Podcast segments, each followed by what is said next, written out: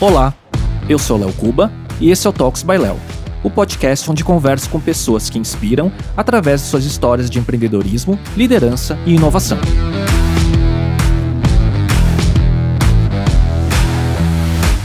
Neste episódio, eu conversei com a Marta Gabriel, uma das maiores referências em inovação no Brasil, autora best-seller, palestrante internacional, consultora e futurista. Conversamos sobre sua carreira de engenheira civil formada pela Unicamp e suas várias etapas empreendendo e construindo autoridade no universo do marketing, da tecnologia e dos negócios. Falamos sobre temas como inteligência artificial, a transformação digital nas empresas, o hype do metaverso, NFTs e da Web3, rotina e workflow de produção de conteúdo e muito mais. Estamos começando o episódio 53 do Talks by Léo no YouTube e no Spotify, direto do estúdio da Pod Factory, aqui em São Paulo. E hoje eu recebo uma das maiores especialistas em inovação do Brasil, autora best-seller, palestrante internacional, consultora, futurista, Marta Gabriel. Marta, obrigado por aceitar o convite para bater esse papo. Prazer enorme, Léo. Até que enfim, né? É muito Até bom. Que, enfim, teve uns desencontros, mas a gente conseguiu. É, muito bom. Marta, é, primeiro eu queria antes de tanto assunto que a gente tem para falar, né, daria para fazer uma minissérie, não um episódio de podcast, né? Com certeza. Eu queria primeiro te perguntar, eu tenho uma curiosidade, né, com tantas atividades e com tanto tempo que você tem, né, trabalhando com tecnologia, inovação e marketing, né, qual foi o seu primeiro contato com tecnologia que você tem memória? Então, Léo, essa pergunta é bem legal, que mostra a importância da cultura, ah, tanto para mulheres em tecnologia como tecnologia na educação. Os meus pais tinham uma empresa de automação comercial nos anos 60, microeletrônica para indústria e indústria e comércio. E meu pai trouxe, eu tinha 11 anos, ele trouxe um kit é, para montar uma, um rádio. Eu montei com resistores, transistores, etc. Um, tudo bem, que era um Lego, tá? De montar o rádio, praticamente isso. Então, esse foi meu primeiro contato, mas ah, que eu lembro de que eu fiz algo que me empoderou, né? Falei, uau, eu liguei ali, o negócio funcionou. Mas muito antes disso, como meu pai era um fã de tecnologia, minha casa sempre teve muita coisa tecnológica. Então, é, desde que eu me lembro por gente, tem tecnologia na minha casa e eu tenho memória bem, assim, de pequena mexendo com essas coisas. Né? Que legal, Marta. E isso foi parte da sua decisão de ir para engenharia, é, ter contato com tecnologia desde cedo. Isso foi inspirador para você? Muito, muito mesmo porque os meus pais admiravam muito a, a, isso que é, é, Eu acho que meu pai era muito visionário, especialmente meu pai. Minha mãe era muito boa de business, mas meu pai era, era de visão.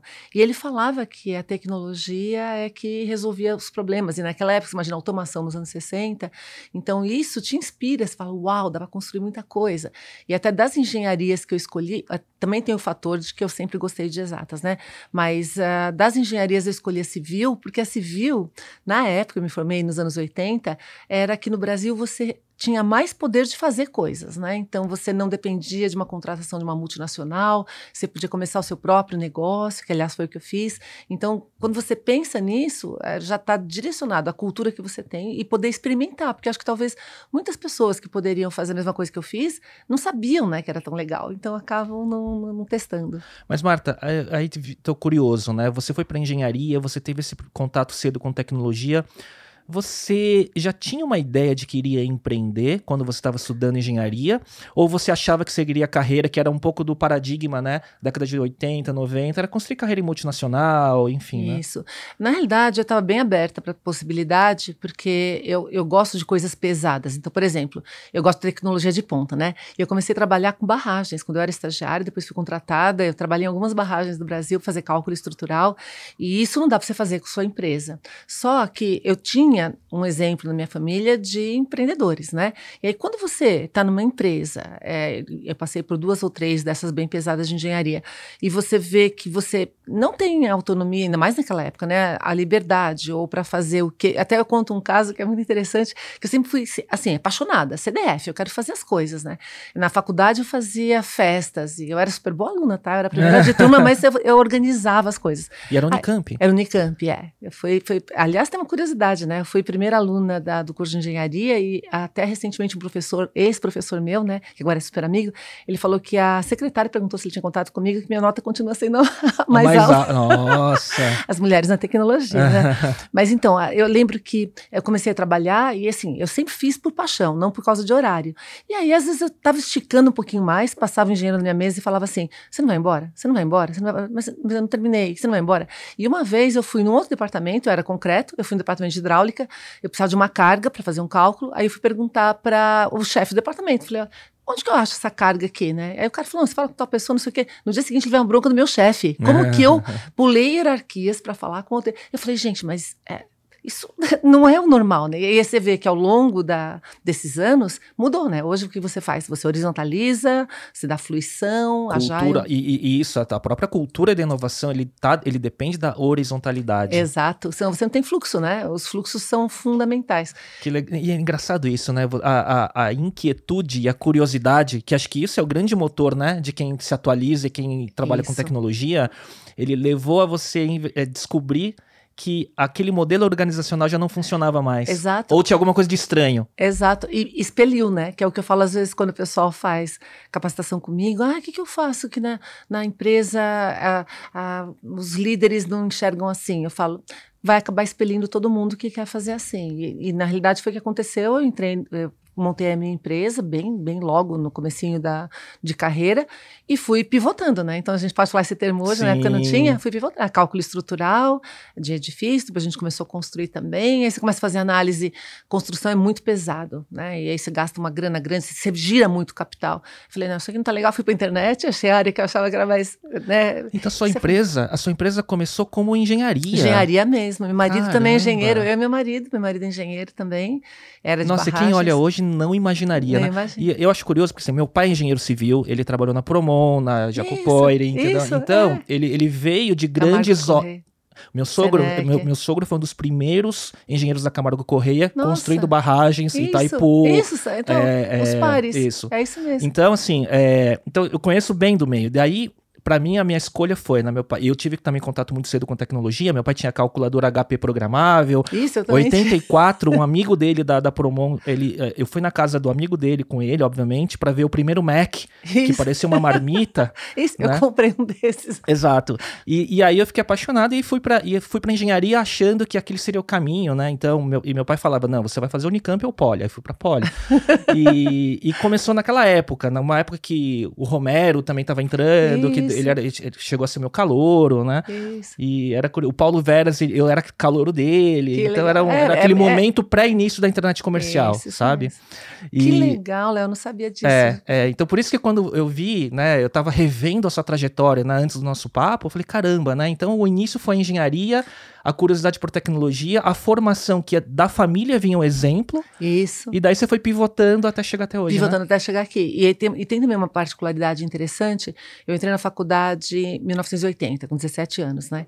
E na época, a ciência da computação era muito novo. E eu tinha uma disciplina de computação. Tanto que eu brinco, pessoal, que para vocês é história para minha memória. Eu falo isso todo tempo, né? Memória. Eu tava lá, perfurando cartão, etc. Quando eu fiz a primeira disciplina de computação, eu adorei. Eu pensei em prestar vestibular de novo. Mas como eu gostava gostava muito de engenharia, falei, ah, mistura aqui. Se fosse uma década depois, com certeza seria. É, não é? E, e, eu, eu já programava, né? Por exemplo, eu programava em Basic com 12 anos de idade, né? Eu tinha um Apple II, né? programava em Basic. Isso. E aí a minha diversão era escrever no caderno o código e depois testar o código é, de, né? criando, né? E, e, aí, quando entrei na faculdade, né, a, a, matéria que eu fui melhor foi, eu lembro até hoje, chamava MAC 115, Introdução à Informática e Computação no Laboratório da USP, né? E a gente programava em Turbo Pascal.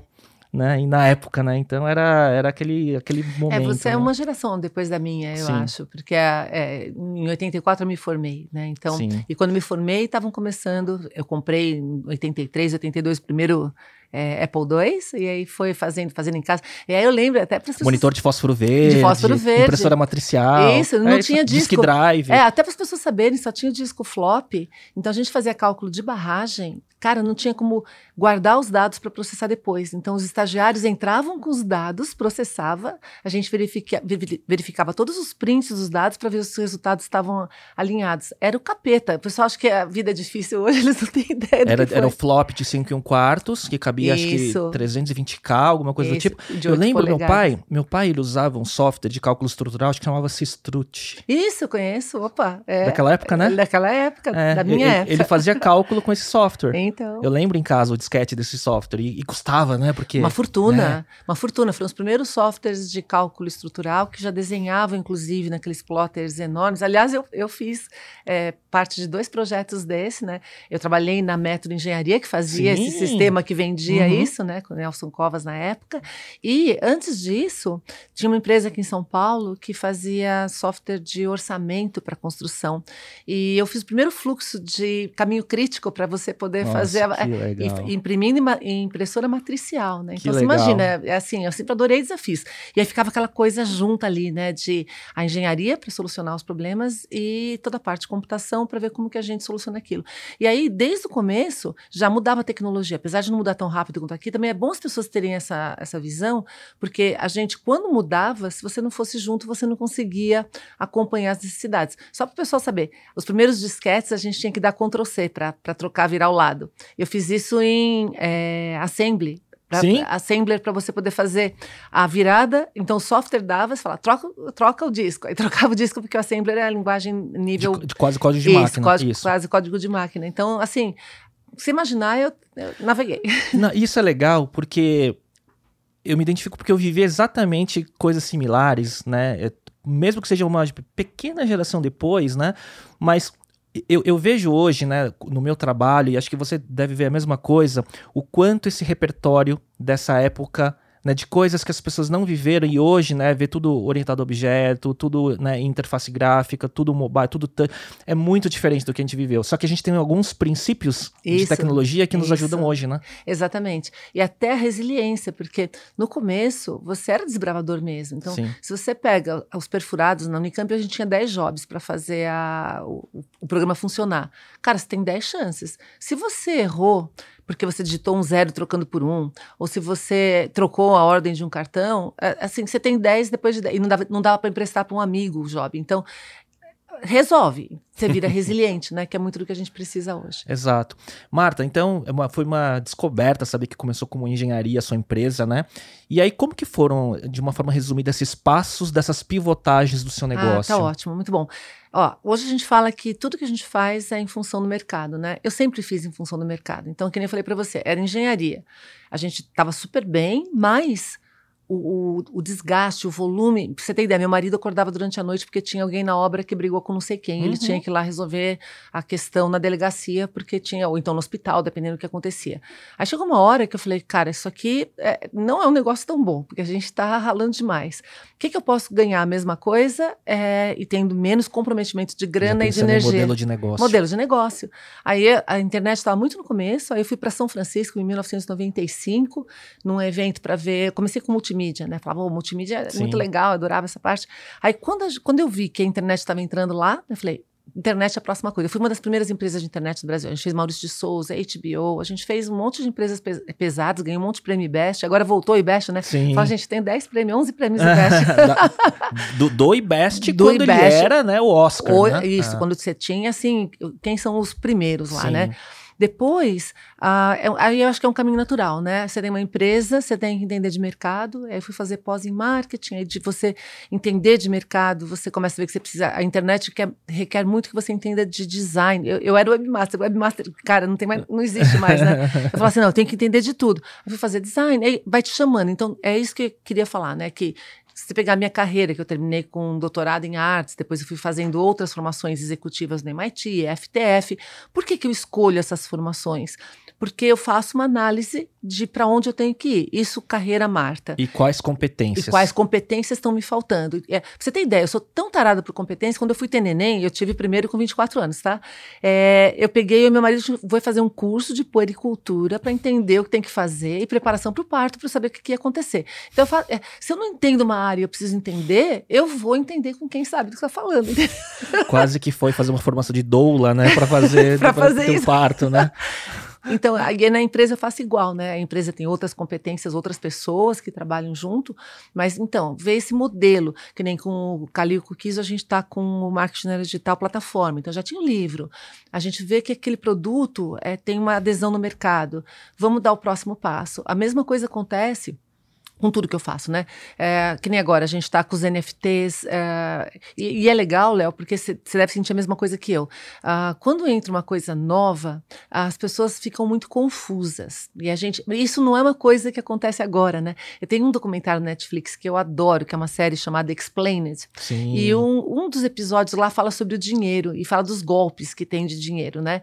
Então tem a, aquela pirâmide de Ponzi e várias outras coisas. Quando teve o, a descoberta do das Américas, teve um cara que ele vendia uma ilha na Europa e aquela ilha não existia, mas é aquela coisa, todo mundo quer participar do mundo novo, a pessoa compra algo que não tem. Se você fizer analogia, é a é, mesma coisa. É a mesma coisa. Então, eu acho que a minha grande função no mundo, eu tenho muita facilidade de enxergar o novo e fazer uma analogia para transformar isso em palatável. Então, é uhum. é mapear. E é isso que eu tenho feito. É, então, que nem agora com o NFT, a gente também está fazendo algumas ações bem bacanas. Por quê? Você precisa colocar os pingos nos is e aí você tem o caminho. Tem uma coisa que eu tenho falado bastante, porque a gente está nesse cenário extremamente complexo, que você não consegue enxergar a causalidade. Isso é o capeta. Aliás, a gente não está conseguindo enxergar a realidade, tá? Sim. Quando a gente tem deepfakes, a realidade, na realidade, é uma mentira combinada, né? Então, todos nós estamos enxergando coisas incomuns, que na realidade depende dos nossos olhos, depende da, de várias outras coisas mas a gente combina que é isso que a gente está vendo aqui. Estamos vendo verde, estamos fazendo dessa maneira ou de outra cor. Mas quando a gente pensa no cenário agora que a gente tem, é, os deepfakes, a tecnologia levando a gente para vários outros ambientes 3D e cada um vivendo uma realidade diferente, você entra em xeque com esse problema. Então, um dos mantras que eu, que eu, que eu carrego hoje é se você está entendendo a regra do jogo. Né? As pessoas não estão entendendo. Se você não entender a regra do jogo, você não consegue jogar. Por isso tem gente ficando rica, tem gente quebrando muito rapidamente. Então, nesse processo, eu acho que a, a, minha grande paixão e uma coisa que eu faço com bastante é fazer essas organizações desde lá de trás da época de início de internet. Né? E, e, e de organizar conhecimento, criar analogias e educar e traduzir para o público em geral. Isso. De certa forma, né? É. Marta, como que é, nessa, nesse caminho ainda, né, da, da, carreira, em que momento você foi é, se transformando, né, da empreendedora que tinha um negócio, que você falou, engenharia, depois multimídia, produção, né, é, multimídia, para virar uma... O nome hoje seria uma autoridade influenciadora e tudo mais, né? Para virar um nome de destaque no mercado. Porque em determinado momento você virou uh, autora, escritora, palestrante. Como que foi essa transformação de se tornar autoridade? Que legal. Tem duas, é, dois pontos de virada, na realidade, né? Porque assim, eu tinha uma empresa, então, lógico, os meus clientes gostavam de falar comigo, eu era o carro-chefe da parte de tecnologia, mas eu tinha equipe. Ah, chegou um momento, eu estava com uns 36, 37 anos, que eu falei assim, cara, eu mato um leão por dia. E aí eu tô ficando mais velha. Aí eu, de novo, estratégia, né? Eu falei, é, quando eu tiver com 60, com 70, ou quando tiver com 50, eu não vou aguentar correr nesse ritmo. Eu corro mais hoje, tá? Mas ok. Mas eu não vou eh, ficar matando um leão por dia nesse grau. O que, que eu posso fazer para que, conforme eu fique mais velha, eu ganhe mais valor como profissional e não perca valor no mercado? E aí eu cheguei à conclusão que era dando aula, era participando do meio acadêmico. Que na academia, tenho muitos amigos que têm 80, 87 anos. Uma que sua cabeça funciona para sempre, porque você está naquela coisa, você está junto com os jovens, e outra que por mais que você tenha idade, mais você vale. Quanto maior a sua idade, mais você é respeitado na academia. Falei, vou para esse caminho. E aí foi que eu comecei a fazer, fui fazer mais pós, o mestrado, o doutorado, foi esse caminho. E, e aí, quando que tem a virada? Isso foi no é, 97, 96, por aí, tá? 1996, 97.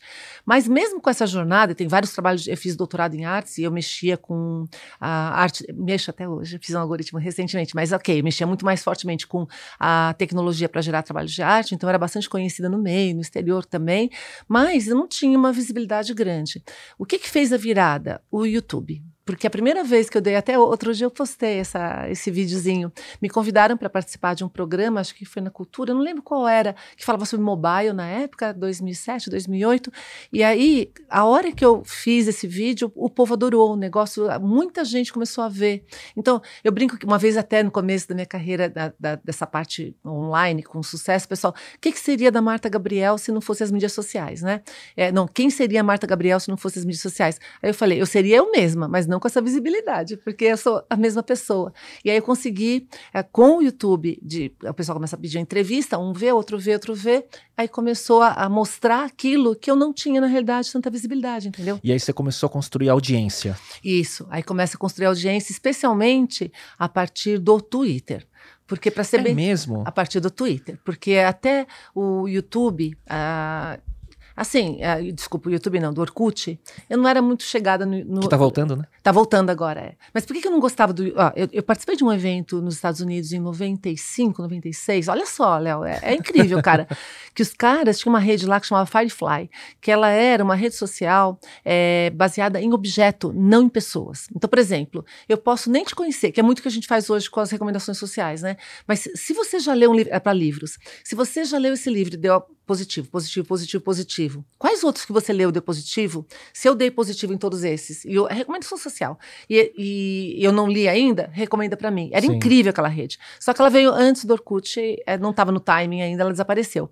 Então o Orkut não era muito minha praia. Mas o Twitter, a partir da hora que o Twitter é, aconteceu, eu conseguia navegar no cérebro dos outros. Eu amava o Twitter nas duas dimensões, né? Tipo, não é só o que eu posto, é a dimensão da inteligência que o Twitter traz. E, eu, e a outra coisa que é legal, o Twitter até hoje é assim, então eu sei que tem discussões lá dos donos antigos, do dono novo, se você tinha algum filtro de pessoas, mas em termos de feed, no Twitter você não tem filtro de feed. Uhum. Se eu uhum. seguir 30 pessoas, o feed das 30 em ordem cronológica aparece para mim. Então isso me dá um, um, poder de decidir o que eu vou ver ou não. Criar lista também. Criar né? lista. As listas são fantásticas. Eu tenho. Sim. Então as pessoas não sabem usar direito o Twitter porque ele não tem uma lógica tão é, simples quanto das outras.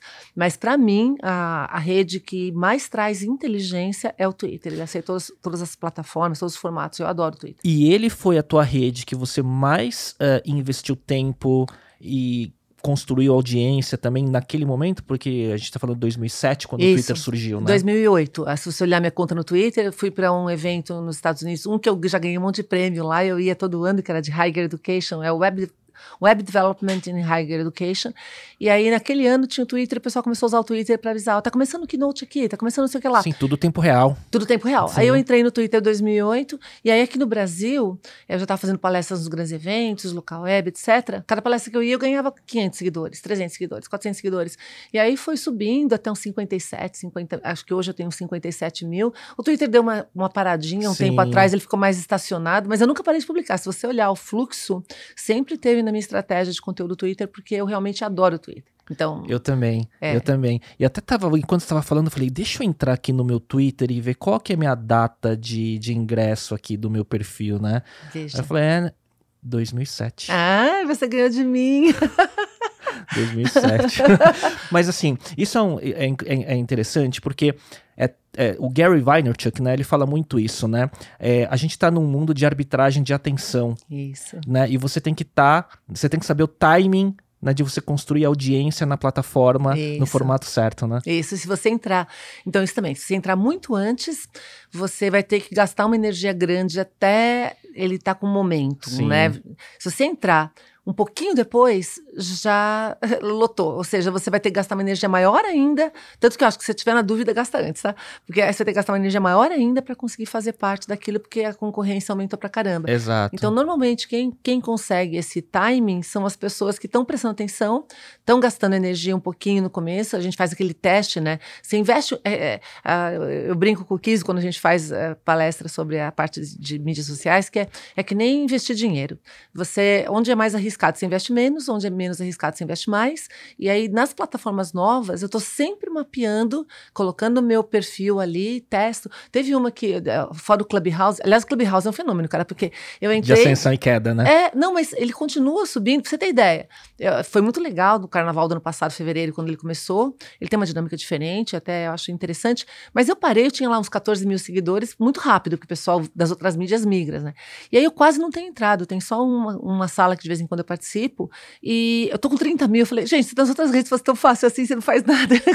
mas normalmente não é, tá? Hashtag fica Normalmente não é. Então, o timing, ele faz a diferença para você é, é, realmente ter sucesso naquela rede. E também, Léo, uma coisa que todo mundo quer estar em todas as redes, todo mundo tá, né? Tem que avaliar se você consegue naquela rede criar a audiência, o engajamento com o seu público e quanto aquilo vai te custar. No seu segmento, principalmente. No seu segmento para o seu público. Então, se você for olhar hoje, grande parte da. Não os grandes eventos, mas quando as contratações uh, eh, B2B são para executivos. Então, uh, o TikTok não é a praia deles. Uh, é interessante para alguns públicos para dar mais visibilidade para livro, mas tem que medir, porque conteúdo custa dinheiro, né? Conteúdo é No caro. mínimo tempo. Isso, e tempo é dinheiro. Então, você tá, você tá deixando de fazer alguma coisa para fazer aquilo.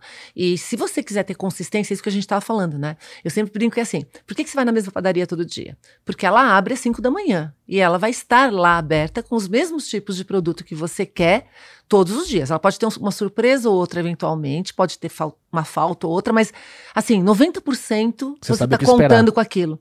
Então, é, desde o início dessas plataformas que a gente pode publicar e, e, fazer gestão de conteúdo, você precisa criar uma estratégia de consistência. Sim. E é mais importante ser consistente do que estar em todas. É mais Sim. importante ser consistente do que ter um volume gigantesco de vez em quando, né? Então, não pode ter surto, bipolaridade aqui. Você tem que ser ali vou lá fazendo o meu todo dia. E aí você tem uma coisa que é contínua, né? uma, uma, uma relevância contínua, um público contínuo, você filtra os públicos, inclusive. Né? Isso é legal, né? Até é, puxando um ponto de pauta aqui, eu imagino quanta. Porque assim, você tem diversos tipos de públicos, né? Você tem uma audiência de conteúdo né? E daí você tem pessoas que olham de uma forma inspiracional, né, para todo o seu conteúdo em diversos canais e por aí vai. Mas você tem também um público B2B que te contrata para consultoria, para palestra e tudo mais. E eu imagino que muitos executivos devem chegar para você pedir conselho de como construir audiência e autoridade. Exato. Não é? Muito. E isso é muito complexo de se passar, porque não é só isso também. Exato. E aí, é aí que eu acho que está o grande problema deles por não conhecer as regras do jogo, você acha que é uma coisa facinho de fazer, ou dá uma formulinha para você fazer. E na realidade, não. Tanto que uma das coisas que eu interajo bastante com executivos, é, se level todos eles, né? CFO, CMO, CIO, CEO. E eu falo, cara, no cargo que você está, e na, na, no, no tipo de empresa que você está, dá para você ter uma pessoa só para ficar capturando conteúdo para você o tempo todo, fora a pessoa que vai estar tá colocando isso no ar. Porque tem tantas oportunidades que acontecem no dia a dia que podem ser utilizadas como. E não é você que vai fazer isso, porque dá trabalho. Sim. Então, ó, eu que sei, sei mexer com Photoshop, sei mexer com Movie Maker, sei mexer com Premiere, sei mexer com ah, quase todos esses aplicativos eu não faço, só quando estou viajando é uma coisa muito de ali, eu preciso colocar aquilo agora. Se não, tem as pessoas que fazem, eu consigo demandar. Mas você precisa construir essa equipe. Eu acho que quando. Mas dentro de uma editoria que você. Que você determina. Isso. Tanto que, lógico, né?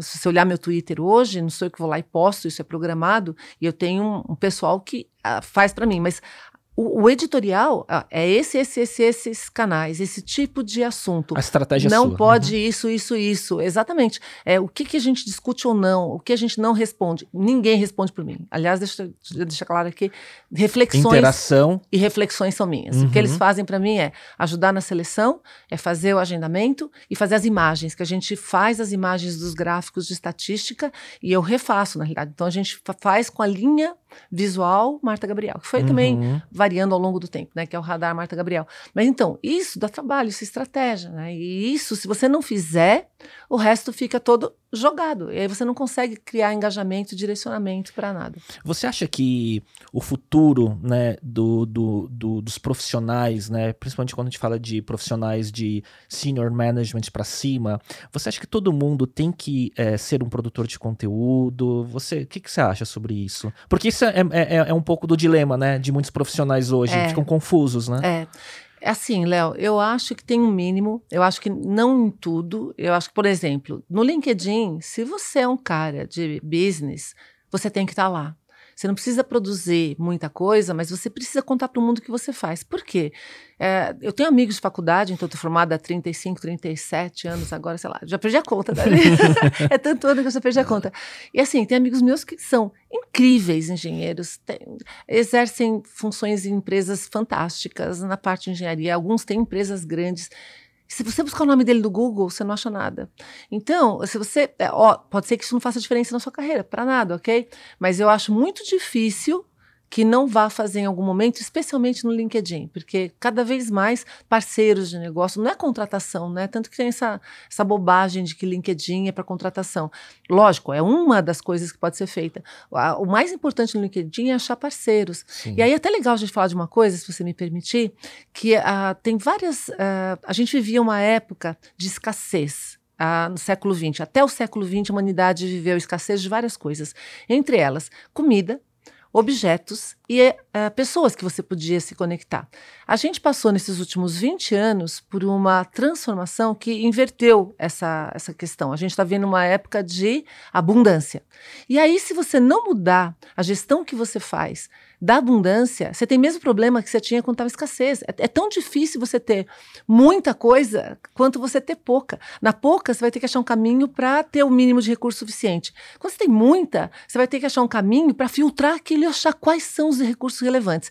Então, o que acontece? E conteúdo é isso. E conteúdo é isso. E se você pegar amigos, a gente tem um milhão de contatos que não são amigos e não são também as pessoas que você precisa complementar. Então precisa aprender a fazer a gestão e isso a gente faz aonde? No LinkedIn, especialmente para quem é de negócios. A outra coisa é, o mundo está cada vez mais complexo. Mundo complexo, você não resolve as coisas sozinho. Não dá, impossível, impossível. Hashtag fica a dica. Equipes em mundos, mundos complexos precisam ser, inclusive, complementares de habilidades. Aonde que você acha o seu complementar?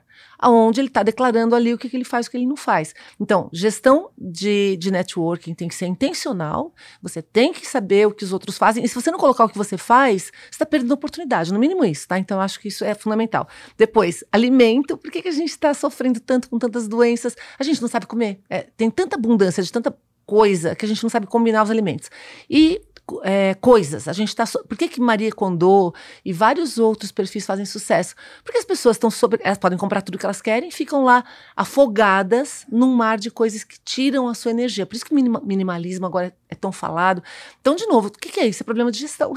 Processos de gestão na sua vida. Gest... E, e de, dos excessos, né? Exato. Eu vou pular para um tema aqui que tem a ver com isso a gente, eu acho que tecnologia potencializou tudo isso, né? O efeito rede, né? A gente está conectado com, enfim, não tem mais tantos é, graus de separação, abundância de conteúdo, e aí entra no paradoxo da escolha também, isso, né? Que é um isso. outro problema correlacionado tal.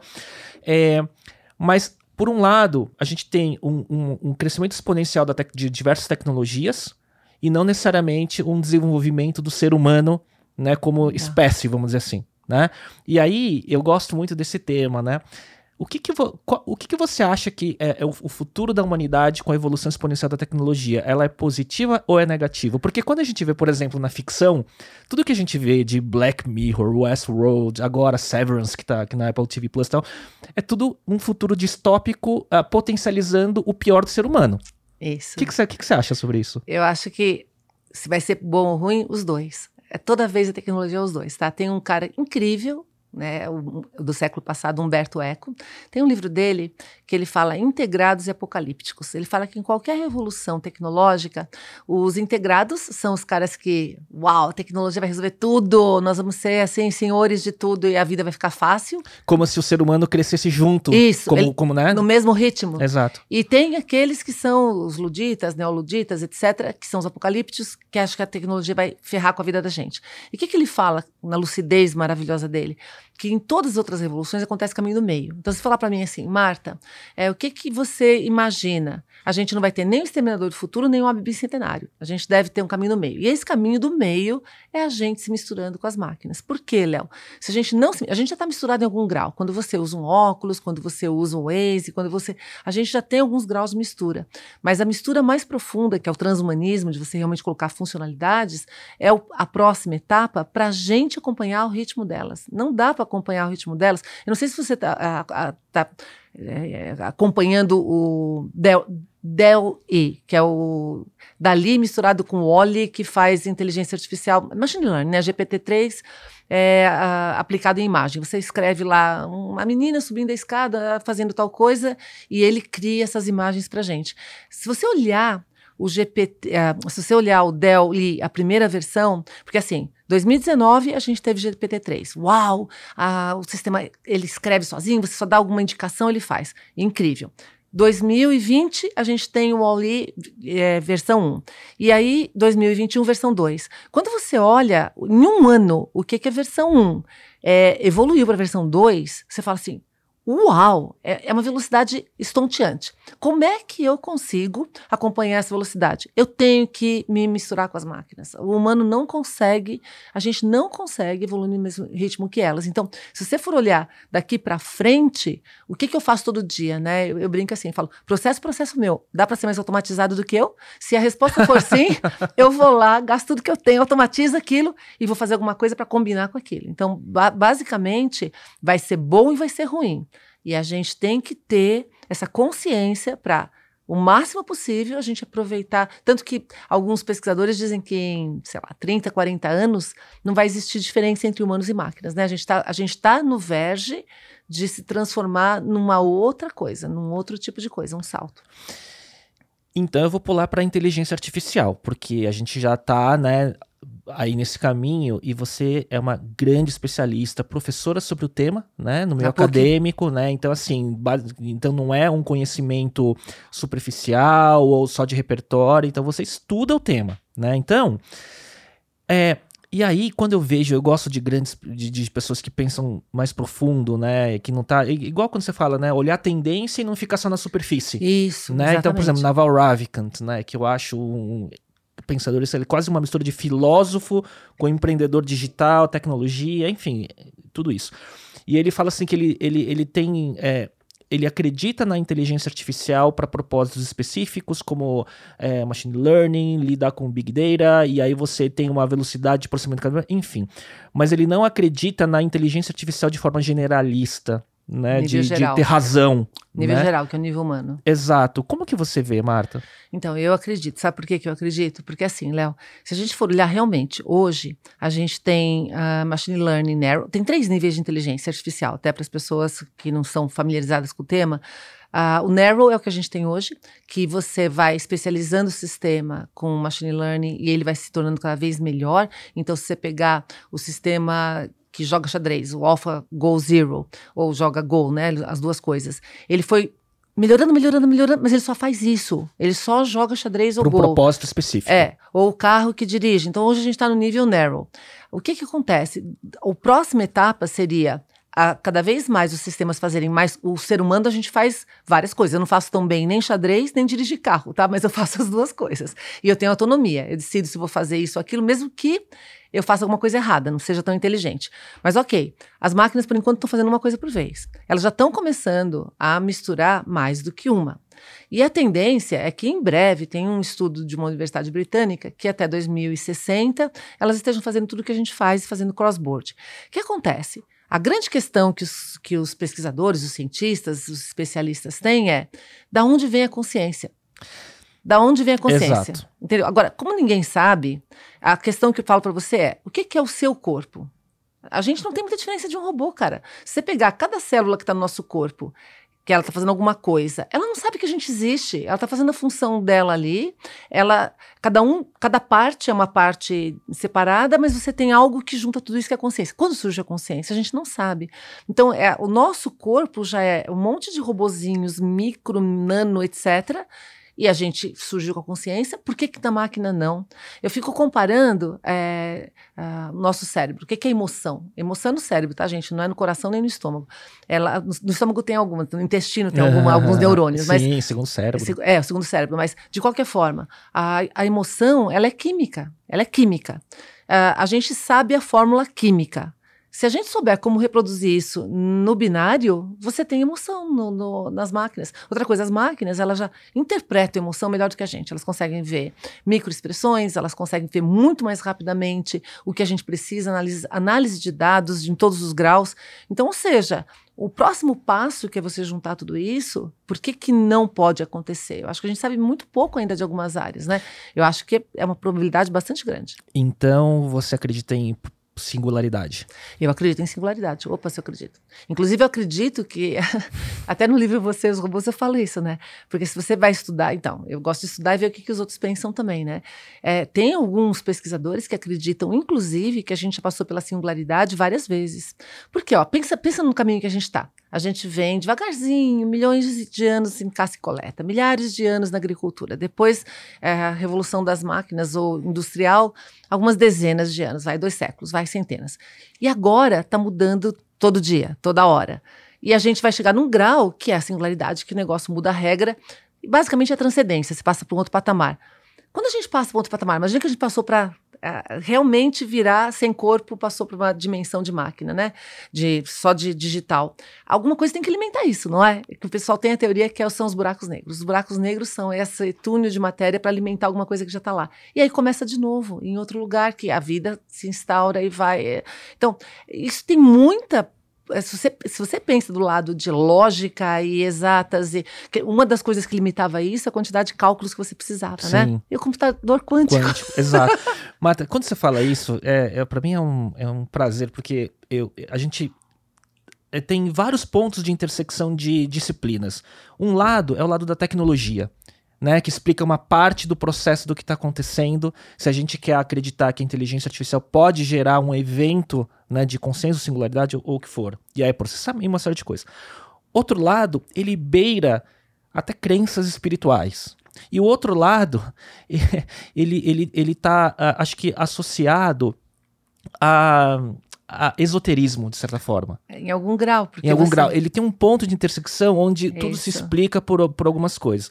E eu te falo isso. Você assistiu Westworld? Opa. Tá. Então vamos. Esse é um tema que eu gosto de falar. Eu, como eu já tive muita busca por autoconhecimento, né? Eu, o que que eu acho? Tem um episódio né, que o Ford, né, que é o Anthony Hopkins, né, ele, ele tá lá no escritório dele e ele mostra aquele quadro de Michelangelo, né, é, de Deus dando vida ao ser humano, né? E depois ele fala lá pro, é, é, pro outro personagem, fala assim, ah, mas você consegue interpretar o que é esse quadro, né? E aí ele fala, ah, vocês nunca perceberam que é Deus e por trás tem uma figura que tem a forma de um cérebro, né? E, e aí eu comecei a pensar, a pensar, falei, cara, aquele, aquela série não é tanto o experimento é, de estar tá criando é, androides ou robôs Não, é. inteligentes. Ele é uma analogia do que, que a gente é. Isso. De certa forma. Isso. E ninguém olha por esse, por esse prisma. Eu pensei isso, né? Porque quando a gente vê aquela. aquela eles estão tentando replicar um hemisfério do cérebro conversando com o outro. Isso. Para gerar né, a, a, consciência, né? E o que, que a gente é, né? A gente não é essa conversa interna isso. acontecendo o tempo todo, isso. não é? Mas, Léo, é isso que é legal, porque tem séries incríveis que às vezes não fazem nem sucesso, né? Porque você precisa de um repertório maior para entender o que está acontecendo. Multidisciplinar. Multidisciplinar. E no caso de Westworld, tem várias. É, eu lembro quando foi Avatar, mesma coisa. Tem várias analogias que não estão sendo feitas. Inclusive, grande questão de Westworld, que parece, ah, não, estou discutindo a questão dos robôs é, entrando no nível de consciência. Não, você está discutindo, inclusive, captura captura de dados para que você possa ter Sim. inteligência do comportamento humano, para que você possa criar produtos, para que você possa. Sempre tem um direcionamento. O, outra série que traz reflexões incríveis para mim é, é o Blade Runner do século XXI, é o Altered Carbon, a primeira temporada. É, a, a questão é humana. Se você não morrer nunca mais, e quem tem dinheiro. Porque a morte, eu não sei se as pessoas pensam nisso, né? E essa série mostra isso. A morte nivela. Não importa quanto você seja rico, lindo, maravilhoso, sensacional, blá, blá, blá, blá, morreu, acabou. Você morreu, alguém vai ter que assumir o bastão. Então ela nivela todo mundo. Não importa se você está na pior situação, na melhor, todo mundo morre um dia. Se você não morre, você tem um poder gigante no mundo e você pode perpetuar esse poder. E quem não tem poder nenhum também não morre e fica sempre naquela mesma condição, você criou deuses. É, é muito parecido com deuses. Então, todas esses, essas reflexões, é, tanto que eu amo ficção científica, cada vez é mais valorizada na academia, inclusive, né? Porque você tem é, pesquisadores de futurismo, de cenários, etc. Então, no caso de Westworld, é, é, é tem essas reflexões, mas uh, Avatar também tinha. Avatar, você não estava preocupado com o Avatar em si, mas as conexões que você faz, o que uhum. surge na hora que você precisa, né? Então. É, a gente poderia falar disso. Nossa, isso é, é fantástico. Marta, e com, com isso tudo, assim, né? O teu radar, Marta, né? Que você é uma grande esponja de conhecimento e tendência. Quais são as grandes tecnologias de hoje que você acha que vai, vão ser determinante para a mudança de hábitos ou de comportamento para os próximos anos? Ótimo, Léo. Lógico, a gente tem muita tecnologia. Ah, no livro Você, eu sou boa, eu falo de cinco categorias delas, tá? Que são as que trazem é, mobile, e tem um monte daí, IoT, as tecnologias de Big Data, Independente etc. de formato, né? Independente de formato. Então, é mobile, uh, data economia, todas as, as, tecnologias que trazem dados, social, uh, real time, tecnologias de real time e sustentabilidade. Lá eu detalho todas elas. Mas se a gente for pegar quais são as tecnologias que estão reestruturando o planeta, que vão levar a gente para sociedade 5.0, que é o que, que é que está pavimentando esse caminho? São nove, basicamente, então, é, oito, nove. É, inteligência artificial é a primeira. Inteligência artificial é o cérebro computacional complementar ao nosso cérebro. E ele tem uma velocidade e um volume que ele manipula que é impossível para o cérebro humano. Então, assim, é, isso muda o patamar de inteligência no mundo como um todo, tá? A gente tem um, um crescimento. Então, inteligência artificial, que está em quase tudo hoje, né? Ou seja, está já reconfigurando o mundo, né? Que vai acontecer. E é isso vem várias tendências juntos. Depois, a internet das coisas. Então, da mesma forma que o corpo humano tem sentidos, a gente tem. Os nossos sensores é tato, olfato, paladar, audição, ah, esqueci, visão. Ah, Para as máquinas, esses sentidos são os sensores. Então, quanto mais sensores você colocar, mais você captura dados. Terceira, Big Data. O Big Data é o alimento da inteligência artificial. São os dados que fazem com que você possa pensar, que nem nossa memória no nosso cérebro. Então, você captura, você tem algo para pensar, você raciocina, faz alguma coisa e devolve, né? Então, essas três formam o cérebro é, global. Depois, robótica. Robótica, cara, é incrível. Você tem robôs de tudo quanto é tipo de formato, variação de, de materiais. Assim, incrível. Então, robótica, nanotecnologia também, que é nível de matéria. A impressão 3D, que você também consegue criar todos os tipos de formas e formatos e, e matérias, e a nanotecnologia no nível mínimo disso. Ela faz com que você possa manipular. Uh, blockchain. Blockchain é uma revolução na transação. Inclusive, quando a gente fala de que agora o pessoal está falando de metaverso direto, que aliás já existe há um tempão, mas por que está sendo falado agora? Porque o blockchain permite a integração de todos os ambientes que fazem parte do metaverso e não tinha. Então, blockchain é uma necessidade para a próxima etapa de evolução das, das, tecnologias e a computação quântica, que foi a última, que era tendência até 2019, aí veio a supremacia quântica do, do Google, agora a IBM com um novo computador quântico que o Elon Musk é, é, encomendou, o Eagle. Cara, assim, não tem competição contra o, o computador quântico e ele complementa o tradicional. Então, essas tecnologias. Tá tudo integrado. Tudo. Às nove. Às nove. Uhum. Você não consegue. Você Separar. não consegue ter uma sozinha. Não tem, não tem a inteligência artificial evoluindo sem computação sem quântica. No, sem, exatamente. Então, essas. E se perceba, elas começaram, especialmente a partir de 2010, se estruturar e devagarzinho entrando, e agora estão se ligando. Especialmente depois da pandemia, que você teve uma digitalização mais rápida, a gente viu uma aceleração nisso, e agora está se se formando esse corpo maior, onde a gente realmente vai poder ter tudo inteligente, se a gente fizer tudo certo, né? Tem fluição de dados, você tem inteligência para isso, os sistemas estão mais rápidos e com maior capacidade de tratar volumes grandes. Então a gente está passando por um cenário que pode ser uma aurora mesmo de, de coisas boas. É, eu não tenho dúvida que, que tudo ele vai ser cada vez mais rápido, né? A conexão de tudo isso, né? Ao mesmo tempo, a gente passa por aquele momento onde, como está acontecendo tanta coisa muito rápido, né? A, a gente tem pessoas muito capacitadas, mas a falta de repertório permite com que assuntos como o metaverso e NFTs e as DAOs e tudo mais é, virem hypes, né? É, panaceia. Virem uma panaceia e as pessoas já não conseguem mais interpretar o que é fato, o que é oportunismo, né? O que são narrativas só para PR, né?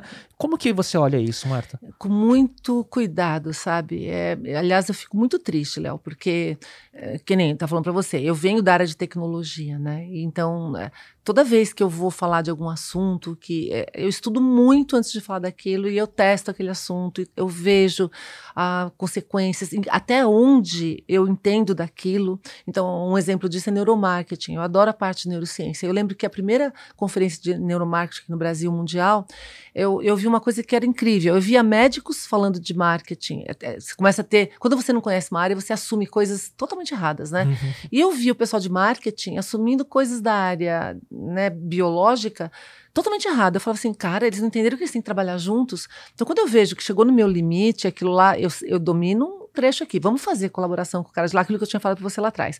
Então, o que, que eu percebo? Que as pessoas querem tão rapidamente se apropriar dos termos, sem pelo menos aprofundar um pouco no que é aquilo, ou pensar, parar para pensar, né? Falar, porra, mas se já existia esse termo, não sei quando, por que, que agora ele está fazendo esse auê? Ah, deve ter um motivo. Qual é o motivo? Ou a mesma coisa que só mudou de nome. Isso, é que eu detesto, neologismo. eu falo assim, cara, das palavras que surgiram nos últimos, sei lá, anos, eu acho que a mais incrível é antifrágil, porque não tinha uma palavra para isso. Antifrágil Sim. não é a mesma coisa que resiliente, é um outro patamar, a gente não vai discutir isso aqui agora, mas faz sentido você ter. Aí quando a gente. Para definir um conceito definir um conceito. Aí você começa, bunny. Gente, bunny é consequência de VUCA. Então você isso. começa a ter. E aí todo mundo já começa a datar as coisas. E, e, assim, toda vez que eu vejo, talvez isso seja o diferencial, né? É o pensamento crítico. Quando eu vejo alguém falar, ah, agora o que vale é isso, a primeira coisa que eu pergunto, nem que não seja para a pessoa, mas por quê? Ou então, o que, que é isso? Que, é, é assim que eu qual, construo o meu conhecimento. Qual o pensamento fundamental por trás? Isso. E qual a diferença disso para o que a gente tinha antes? Porque quando você percebe o que mudou e o que não mudou, aí você sabe realmente o que está acontecendo. Porque enquanto você não entendeu isso, se não mudou nada, você não precisa fazer nada. Se mudou tudo, então ok, vamos começar a correr. E se mudou uma parte, é essa parte que eu tenho que ver o impacto que ela tem no resto. Então isso facilita, economiza energia. Mas o que, que a gente vê? É uma entrou um termo novo. Isso foi assim todas as vezes, tá? Com Second Life, com internet, Exato. com uh, desktop publishing, não importa o que você esteja falando. Só que em vez das pessoas adquirirem um grau maior de profundidade, é, e também prestar atenção, né? De você ficar escaldado, né? Já, já sei que isso está acontecendo, tem muito fake news, você acaba ficando atordoado, né? E você se perde nesse caminho. Então, pensamento crítico é o nome do jogo. E aí para um outro lugar, mas que tem similaridade, né? É, no mundo das empresas, né? Então eu estou muito próximo de algumas empresas de médio, grande porte, né? através da minha outra empresa e tal. E transformação digital que é o medo, né? Que isso acho que talvez passou um pouco, né? Aquele grande momento, né? Onde todas as empresas acharam que tinham que se é, digitalizar, enfim, e que não é nada disso, né? Não. Tá muito ligado à cultura, isso, à mentalidade. Pessoa, exato, né? Então você deve estar muito próximo de empresas que, que querem a fórmula isso. Né, da Marta, né? Para como que elas é, se, se, é, se, transformam, né? Como que você vê também esse caminho? É, o problema, Léo, que eu acho é que a transformação digital é um grau mais complexo dos processos de inovação, né? Porque você é, tem que aplicar tecnologia, agilidade, etc. E o problema é que as pessoas não entendem complexidade.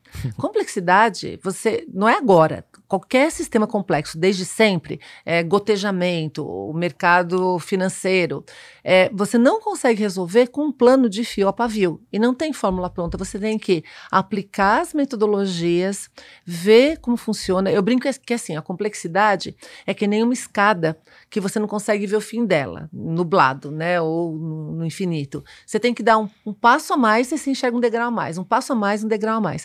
Então, o que, que eu percebo hoje? Que as empresas estão entendendo um pouquinho melhor isso, mas ainda elas ficam, por exemplo, é, uma boa parte das pessoas aprende um método de inovação, Uhum. né? Por exemplo, design thinking, ou aprende a fazer algum dos agiles, né? Ah, o que, que a pessoa faz? Ela acha que só existe aquilo. Na realidade, você tem um monte de métodos complementares, inclusive muitos que não são famosos e que talvez se apliquem no seu, é, Na sua cultura. na sua cultura. Então, o que, que você tinha que fazer? Entender o problema. Então, volta de novo para aquela coisa de entender o problema, né? E aí você aplicar uma coisa por vez. Ah, tem uma frase do Alan Turing, eu sou fã do Alan Turing, assim, você falava, Marta, fala um cara do século passado que você acha o máximo, Alan Turing. E Alan Turing, ele falava já nos anos 50, que assim, a gente não consegue enxergar, falando sobre inteligência artificial, tá? A gente não consegue enxergar muito na frente, 50 anos na frente. Mas a gente sabe muito do que a gente tem que fazer hoje para dar o próximo passo. Uhum. E o que eu falo para as empresas?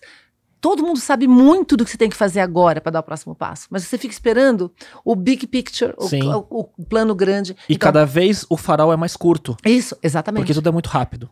Então, por isso que. Aí é legal que você tocou nisso. Como é que a gente combate o curto prazismo? Porque você começa a ficar com medo, e aí você faz aquilo que você sabe, o que você sabe não é E suficiente. mantém o status quo. Ex- Você mantém o status, status quo. Como é que você faz para sair disso? Você precisa de métodos de previsão de cenários, não de futuro, de cenários, que são as- os estudos de futuros. Por isso que o futurismo, ele não é mais uma habilidade para think tanks, ele tem que ser uma habilidade para todo executivo. Não, não tem mais, assim, eu espero um think tank soltar um, um estudo de futuros, não fofo, você tem que saber na sua área, no seu recorte, você tem que saber traçar cenários. Você não precisa fazer isso há 30 anos atrás, porque o mundo não mudava muito.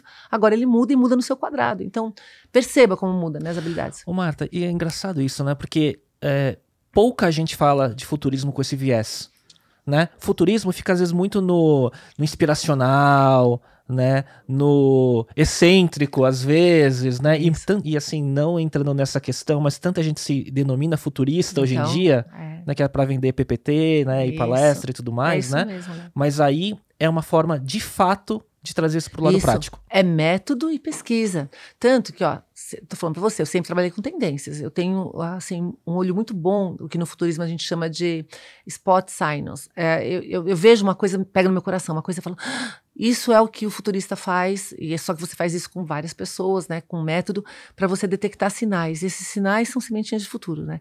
Então, mesmo eu tendo toda essa carreira, fazendo minha carreira em tecnologia de ponta, em tendências, em estado da arte, eu fui fazer uma certificação de futurismo no IFTF, que eu fui olhar qual é o instituto mais antigo que faz as previsões de cenários que são usadas.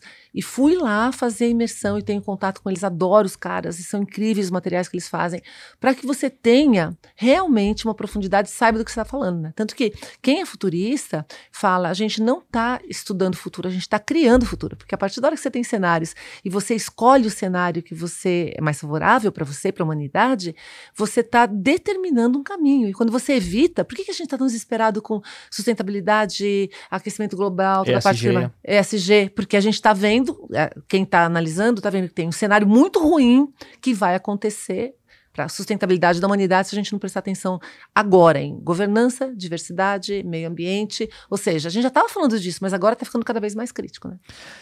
Depois que você falou tudo isso sobre futurismo, né, de uma forma muito sólida, com, de forma prática, né, eu tô começando a achar que muitos futuristas que eu conheço são futuristas amadores. É, então, é porque se você, é, se você pegar Que virou moda, né? Virou moda. Inclusive a palavra, a- inclusive no mercado, eu tenho feito um, um- buscado fazer, né, quando a gente tem essas oportunidades, de mostrar que não é adivinhação. É, aliás, uma pergunta que eu faço para todo mundo, né, para os executivos de maneira geral, é assim: você já parou para pensar, antes do, do, do tempo atual, 20 anos atrás ou qualquer momento anterior, de onde vêm as tendências? Tem muita gente que não pensa nisso, né? Tem gente que fala: ah, não, soltou um relatório X do think tank tal, de tendências. Como é que esses caras chegam nessas tendências? São metodologias de futurismo. E você pode, lógico, nem todas você consegue aplicar sem ter alguém te ajudando a fazer o direcionamento dos workshops, mas muitas delas você pode aplicar no seu dia a dia. Né? Então, ah, é necessário, é fundamental. Não era antes, é agora. Por que, que não era antes? Se você pegar até o final do século passado, um visionário determinava o caminho de todos nós, não era isso? Sim. Você tinha lá um cara, todo mundo seguia porque ele sabia enxergar o futuro. Às vezes era até intuitivo, não era nem com método. Agora, não tem mais como. É o tempo todo, não dá para seguir um visionário ou outro e as áreas são diferentes. Então, tem que entender um pouquinho disso para colocar em prática mesmo. Marta, eu queria pegar um outro tema que você é, é super especialista, que é falar é, da tecnologia e do digital aplicado ao marketing. É porque eu, tenho, eu tomo cuidado de falar a palavra marketing digital.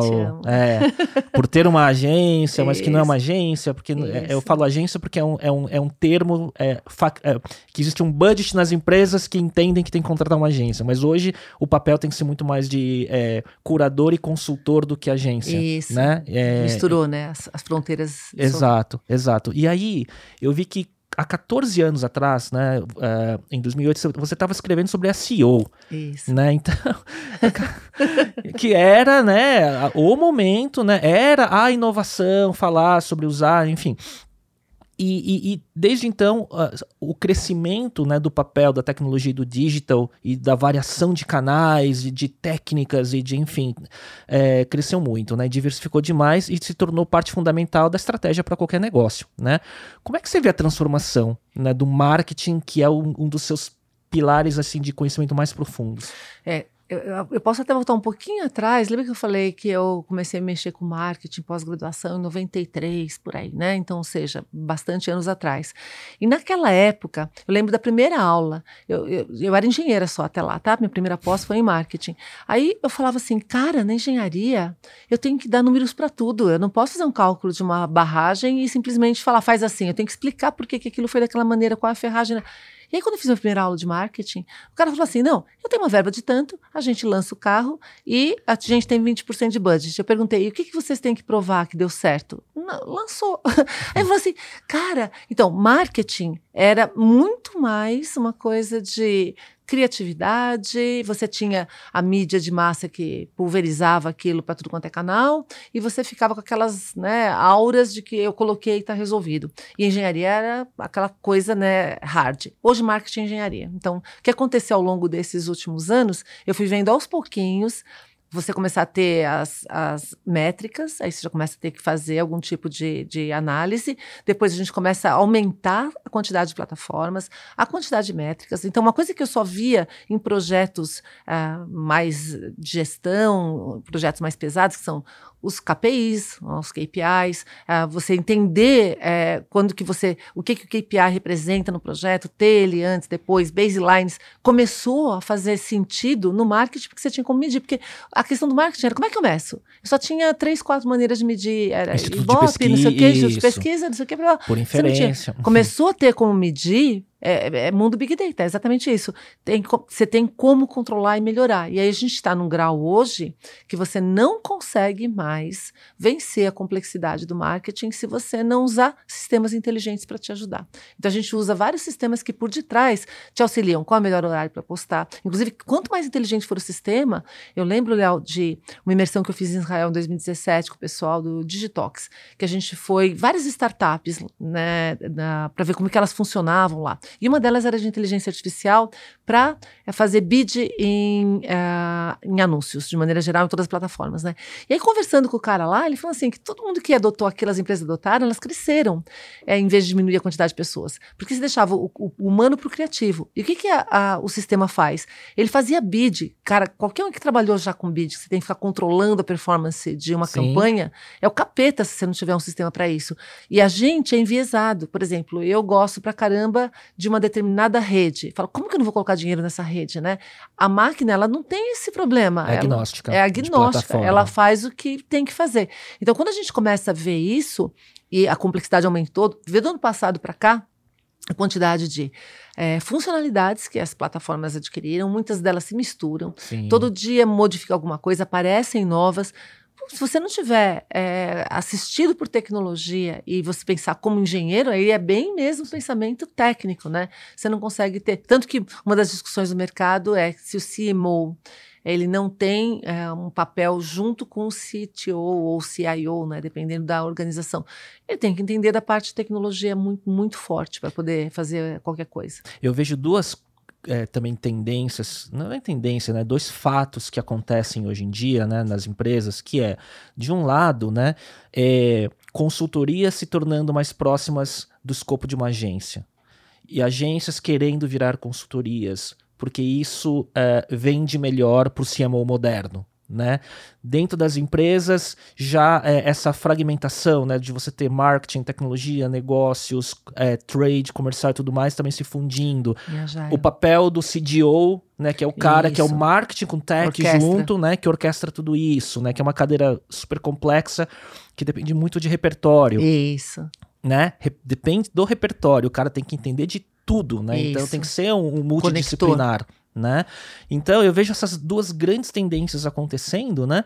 E, e, e, e ao mesmo tempo, né? O, o, eu falo que tem muitos modelos de negócio, né? É, ainda no mundo do marketing, da publicidade, que é quase que um pau de sebo, né? É, modelos de negócio baseado em compra de mídia, em comissionamento, em BVs e tudo mais, né? Que é o que sustentou né, a indústria por muito tempo, é, ficando para trás, né? Então eu vejo essa, essa colisão desses mundos todos acontecendo, né? Exatamente. E se você for olhar, Léo, no livro Marketing Era Digital, a primeira edição foi 2010.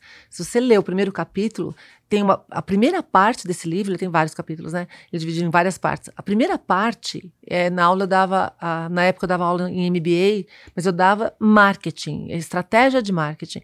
E o que eu comecei a perceber no mercado? Que todo mundo que achava que sabia tecnologia podia fazer marketing, é o digital que eles falam, né? uhum. né? Falou, cara, para fazer marketing no ambiente digital, você tem que entender de marketing. Então, eu fiz dois capítulos para explicar o que é um plano de marketing, os conceitos fundamentais de marketing, para depois você entender o que, que são cada uma das plataformas, para depois você fazer o Lego de misturar, fazer estratégia, que na realidade você tem que conhecer as plataformas. O que acontece?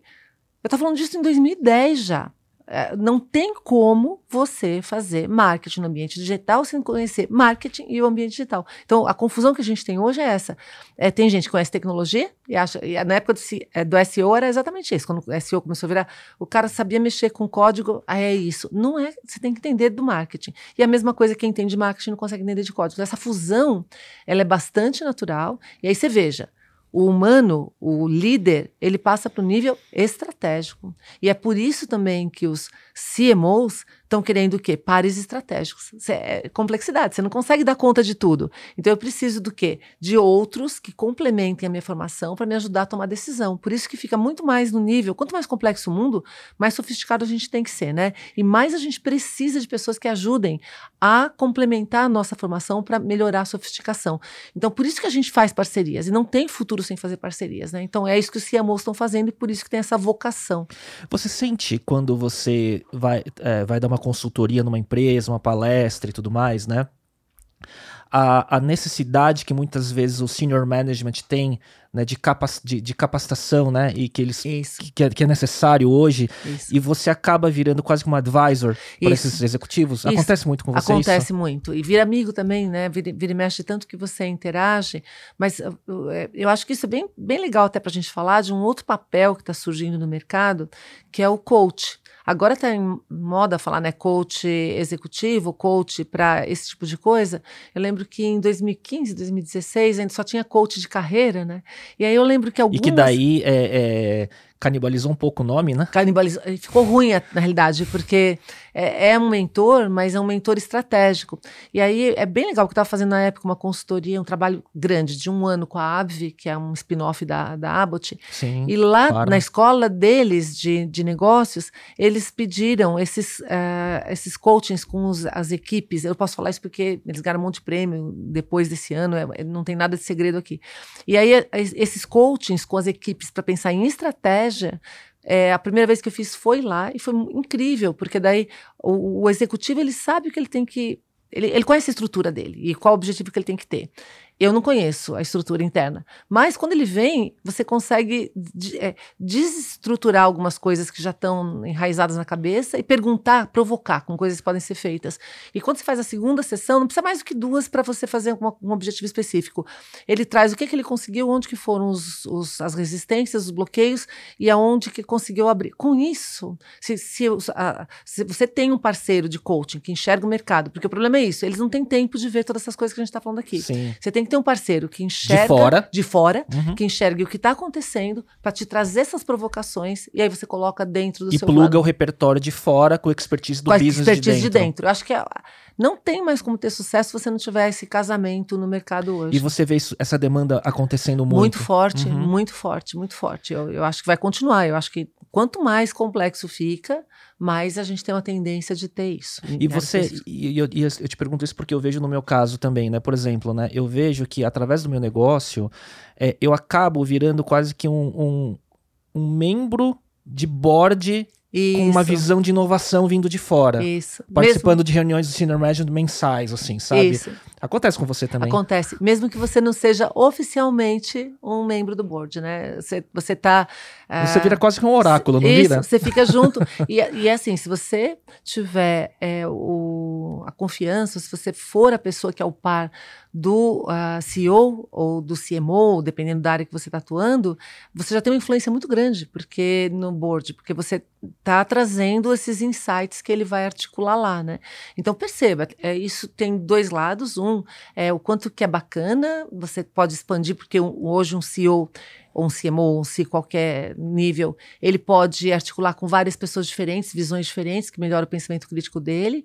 E, por outro lado, a responsabilidade que cada um de nós, quando a gente faz algum processo de mentoria, a responsabilidade que a gente tem, porque você está influenciando uma cadeia inteira, né? Não você, só. Você influencia um negócio. Um negócio inteiro. E, e todas as pessoas que estão naquilo. Então, é, é um cenário diferente do que a gente tinha E é curioso ver, e não entrando, senão a gente poderia ficar falando isso uh, longamente, mas é, você começa a identificar quais são os motivadores de cada executivo. Isso, exatamente. E são diferentes, né? São diferentes. Às vezes não alinhados com o negócio. E não alinhados. mas isso também é uma coisa, Léo, que a gente tem que lembrar, sabe? O ser humano, por mais que ele seja uh, bom é, e tenha uma visão comum, ele sempre tem, porque está configurado na gente biologicamente. A gente foi configurado para sobreviver e preservar a espécie. Uhum. Então, não tem jeito.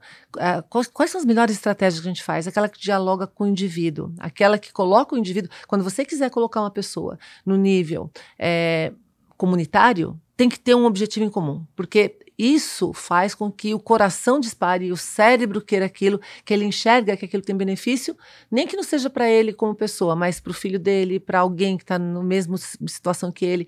Então, quando a gente está falando disso, desprezar que as pessoas têm agendas individuais é você ter fracasso estratégico. E não entender a natureza humana. A natureza humana. Né? E que é o que define muito do sucesso quando você vê né, do, de, de, grandes gestores ou de grandes Isso. empreendedores. Às vezes está muito mais ligado a saber ler a outra pessoa do que Isso. o talento técnico em si. Você sabe que é, tem um, cara que eu acho incrível, que é o Jack Ma. Eu, tudo que eu Sim. vejo dele.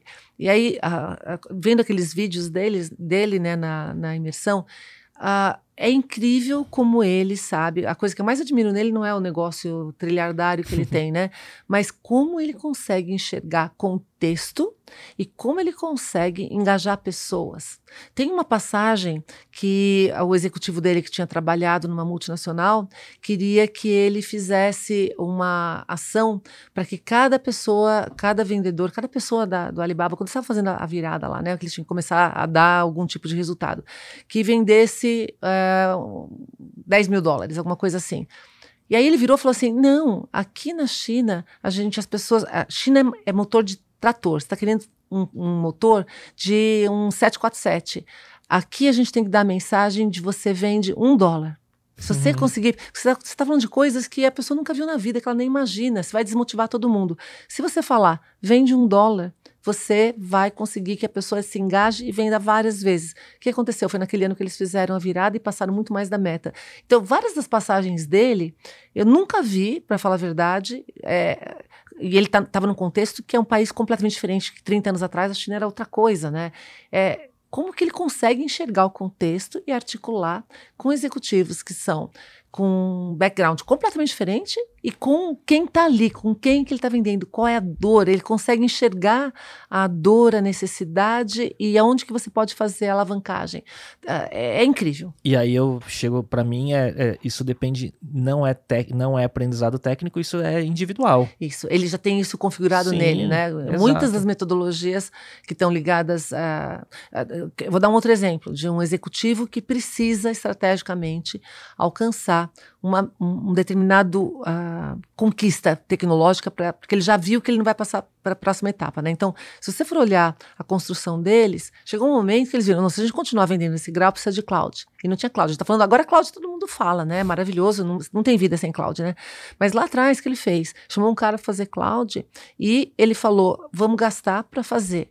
A empresa inteira olhava mal para esse cara. Esse cara gastou 10 milhões do dinheiro deles e aí todo mundo boicotando o cara. O Jack Ma foi faz uma declaração: olha, não é para dar lucro, vou gastar o dobro do que a gente está gastando, vou gastar mais 10 milhões disso e não precisa ter lucro. Todo mundo ficou calmo, o cara fez, em muito menos tempo, com muito menos dinheiro, eles conseguiram ter a vantagem de ter a cloud. Então, quando você vê esse tipo de pessoa que sabe engajar no ambiente complexo, entender os, é aquilo que a gente falou de timing, né? O momento que você precisa intervir e falar, eu apoio, isso é importante, é, é, é incrível. É, é, isso que a gente está falando que é. É muito legal. Eu vejo isso, né? São as pessoas que sabem que tem muita coisa acontecendo é aquela questão logo do começo do nosso bate-papo que você falou, a gente tem uma abundância de informação, né? Mas como que um grande né, líder e, e, empreendedor executivo olha nesse mar de informação e sabe, é aqui que eu tenho que atuar e colocar minha alavanca Exatamente. Aqui, né? é, é, você realmente entender o que está acontecendo, o que você quer, o que está te impedindo de chegar lá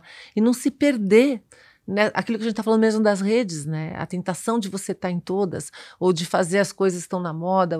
Tem uma. Quando a gente fala de inovação, tem a curva de adoção de inovação, Sim, né? Famosa. E aí você pensar é, no que, que realmente eu preciso ser inovador. Por isso que eu falo que eu, eu adoro Sherlock Holmes, né? Porque tem, tem umas frases dele que, que eu me identifico muito quando ele fala isso, que as pessoas me perguntam, você não viu isso? Não, eu não vou gastar meu cérebro com essa bobagem, né? E hoje tem bobagem demais para gastar o cérebro. Se você for engajar em tudo, você não tem mais cérebro para o que precisava realmente estar tá ali olhando. É, a, a, bateria, né, mental, é, cognitiva, ela é limitada, né? Ela não consegue, tem até, é, tem um nome isso, que é... Vou lembrar ao longo aqui do nosso papo, eu tenho até um artigo sobre isso. Você sofre da fadiga de atenção, é fadiga de decisão. Fadiga de decisão. Tem, é, é, fadiga de decisão Sim, que chama acho que isso. poder do hábito, acho que tem esse, esse termo também. É, também, porque ele fala desse. É, é, fadiga de decisão é um fenômeno que acontece no cérebro. O poder, o poder do hábito, ele cita isso, né? isso. né? Que são testes que você faz com as pessoas e você detecta isso em juízes, por exemplo, né? Que eles julgam Sim. pior depois de algum tempo que eles estão julgando, porque eles cansaram. Aí eles descansam um pouquinho, tomam um café, almoçam, não sei o que, volta de novo, você está com aquele poder alto, vai diminuindo ao longo do tempo. Então, quando você entende que isso acontece com você, você muda a ordem das decisões que você toma e organiza seu dia de forma diferente, né? Ô Marta, eu sei que se a gente pudesse, a gente falaria horas ou vários dias aqui, né? Muito bom. Mas eu quero emendar num tema que depois vai levar para nossa reta final, que a gente está exatamente nesse ponto. Como que você se organiza? Qual é o seu workflow? Qual é o seu método, né, de de, de gestão de tempo, produtividade, o que funciona para você, sendo você mesmo fala, né, como uma profissional multidisciplinar. Como você define o que é importante, onde você gasta sua energia, o que você deixa para lá, como que é isso? Ótimo, Léo. Ó, eu vou falar primeiro das coisas que são biológicas. Então, a partir da hora que você conhece a sua biologia, você consegue hackeá-las. Uma delas. Você já estudou biohacking? Opa! Ah. Eu fiz dois cursos de neurociência aplicada no MIT. Então, é, era para negócios. Aí você fala: Uau, tem muita coisa do nosso cérebro que a gente pode melhorar para que a gente consiga ter com, resultados com nutriente, melhores. Tudo. Com, né? Exato. Então, eu é, adoro é, esse tema. É, é, nutriente, é sono, exercício. As pessoas, Exato. elas não têm noção como esses três pilares. Não estamos nem entrando em nootrópicos ainda. Né? Não, não, nem entrando, que também é. faz diferença, é. tá? Então, hashtag fica a dica, a é. gente dá, dá para falar que. Mas quando você fala só desses três, porque na realidade, quando você é, hackeia alimento, você está otimizando o tipo de nutriente e nos horários corretos, Sim. né? Para que você tenha. E faz diferença, gente. Ó, para quem quiser, não acredita na gente. Faz um teste de você passar um mês comendo só alimentos que são extremamente, é, muito alimento cru, bastante alimento, é, tira né, gorduras, é, que elas realmente impactam o cérebro, açúcares. Tenta fazer uma dieta, tem várias dicas na internet, né? Bom, a minha, eu como demais alimentos crus, é, evito carnes. Só de você fazer isso, o café que eu adorava, o café é bom para ativar o cérebro, mas demais ele faz o efeito Sim. contrário. Então, se você entender da alimentação adequada. Então, eu procuro fazer, por exemplo, quando eu vou fazer um snack, é castanha, não é um chocolate, né? A castanha, ela dura muito a, mais. E a gordura boa, né? É a gordura boa. Então, tem várias dicas na parte de alimento. Exercício, tem, tem um estudo que mostra que se você tiver as pernas em forma, o seu cérebro é melhor.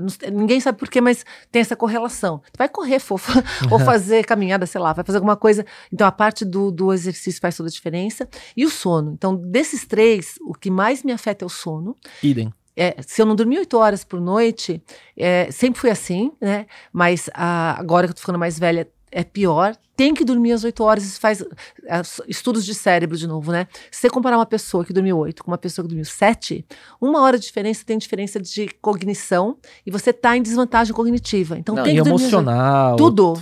Tudo. Você se sente mal, você não toma a decisão correta, você não consegue fica pensar irritado. direito, você fica irritado. Então, é, primeira coisa é isso. Tanto que quando eu estou escrevendo o livro, se eu tenho que acordar às 6 horas no outro dia, eu faço 6 menos 8, eu tenho que dormir até as 10. Eu começo a ficar nervosa se, se, não, se eu tô sem sono. não, eu tenho que dormir até as 10. E se eu não tenho horário para acordar, e aí eu vou esticando, porque eu gosto de trabalhar bastante à noite, aí eu faço a conta. Bom, eu fui dormir duas da manhã, eu vou acordar às 10, eu não acordo antes das 10. Então eu, eu procuro organizar a minha agenda.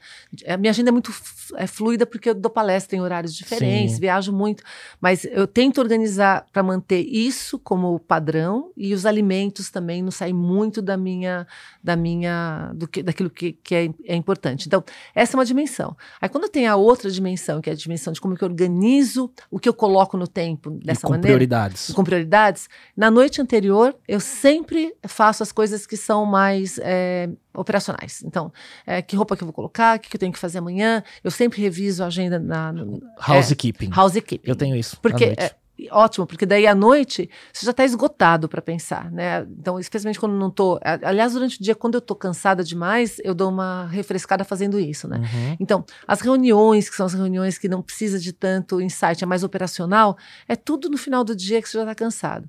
E aí eu deixo o começo do dia para as coisas que eu preciso realmente pensar e render. Pensamento e profundo. Pensamento profundo. E eu começo o dia com isso. Eu estou numa fase da minha vida agora que meus filhos já são adultos, não moram mais comigo, têm vida própria, etc. Então é mais fácil, porque eu não começo um dia, por exemplo, tendo que levar a criança na escola ou dar café da manhã, etc.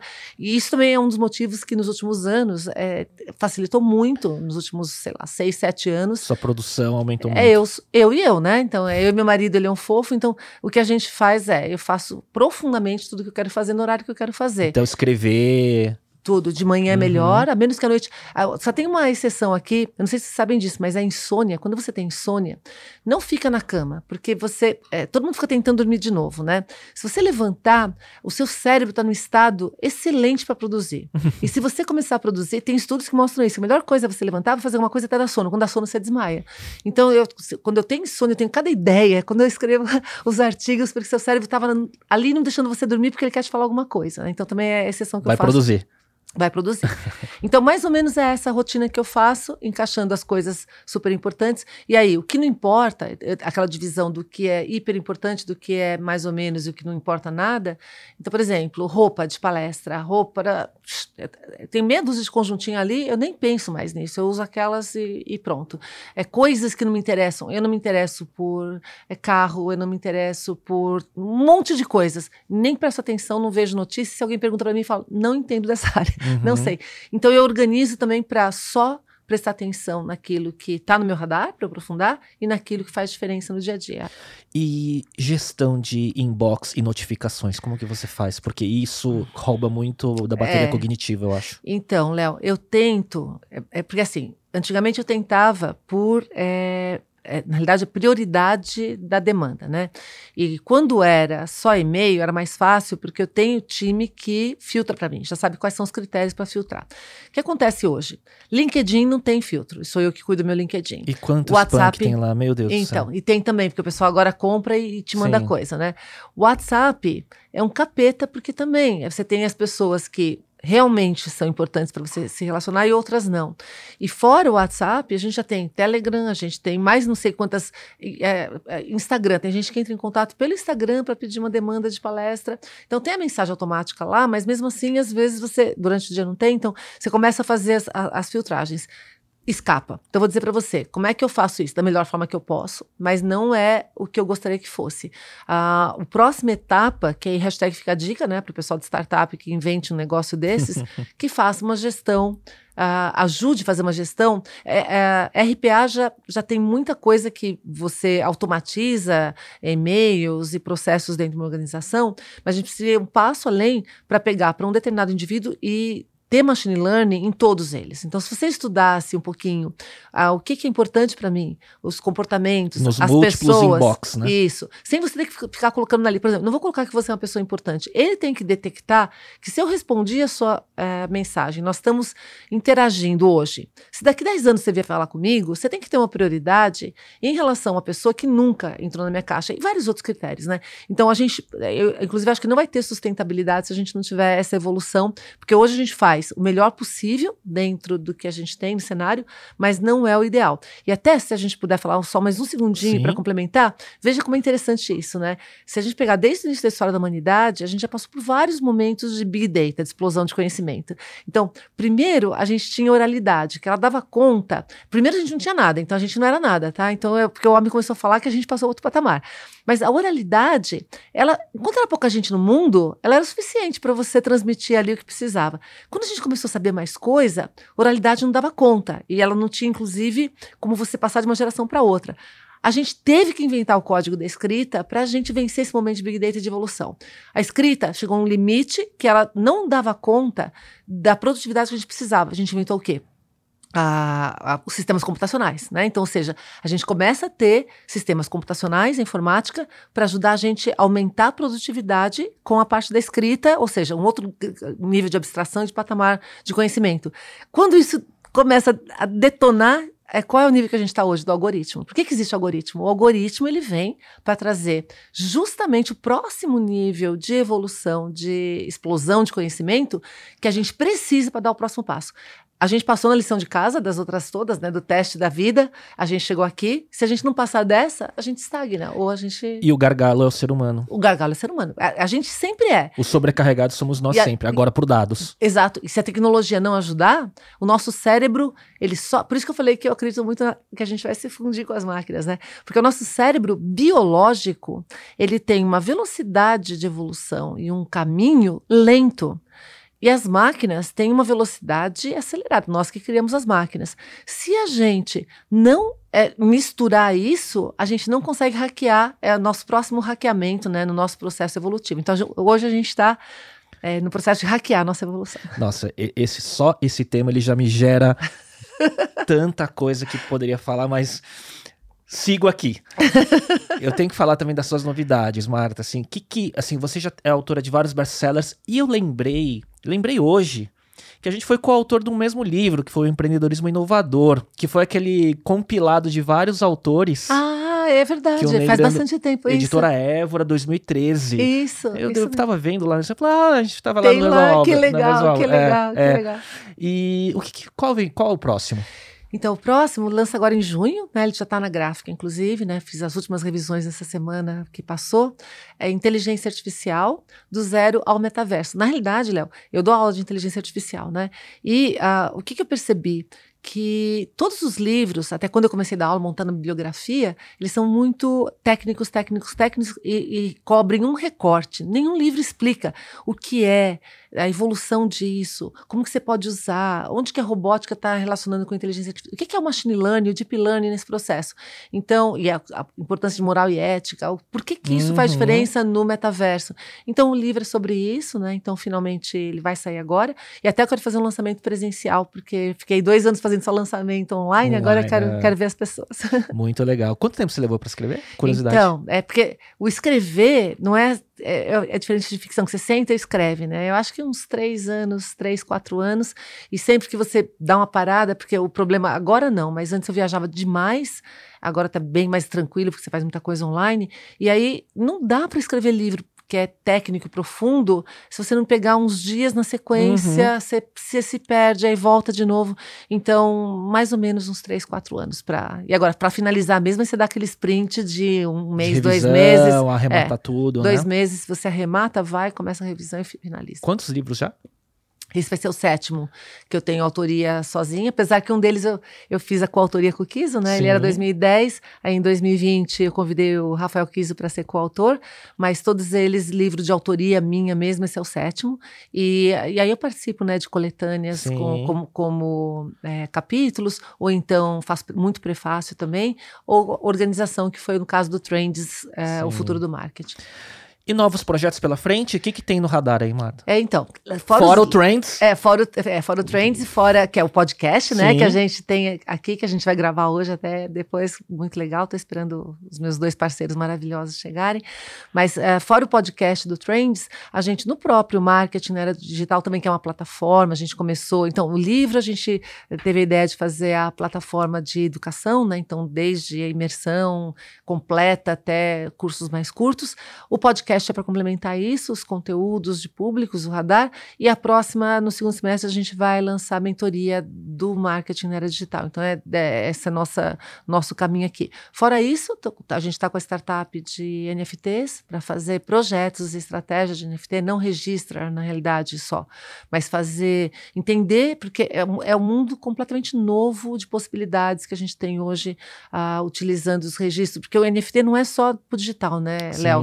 O legal é que ele permite registrar, registrar, coisas que nunca foram possíveis registrar antes. Então, o volume de bens que a gente passa a ter, a fragmentação de bens, é, é um mundo à parte. Então, o que tem de estratégia que a gente pode criar é muito grande, então está nessa linha também.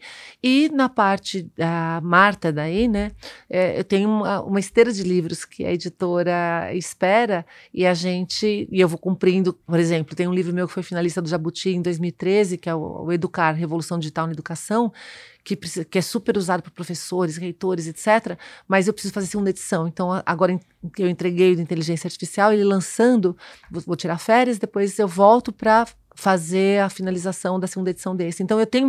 Esse é um problema que as pessoas não sabem também, né? Quando você começa a ter mais livros que fazem sucesso, que as pessoas gostam, depois começam a encavalar as segundas, terceiras, quartas edições dos livros anteriores, que é quase que refazer, porque você tem que ler tudo com super cuidado. Tem que atualizar, é, é, muita coisa muda. É, né? então não tem jeito. é, é contínua. Ele dá um trabalho reverso, então, Isso. Do, do, catálogo. Toda vez que você faz um livro, e assim, a segunda edição você Isso vê... é porque o nome volta muito para mídia e aí aumenta a procura? Ah, não, na realidade, o, a, a, procura não, não diminui.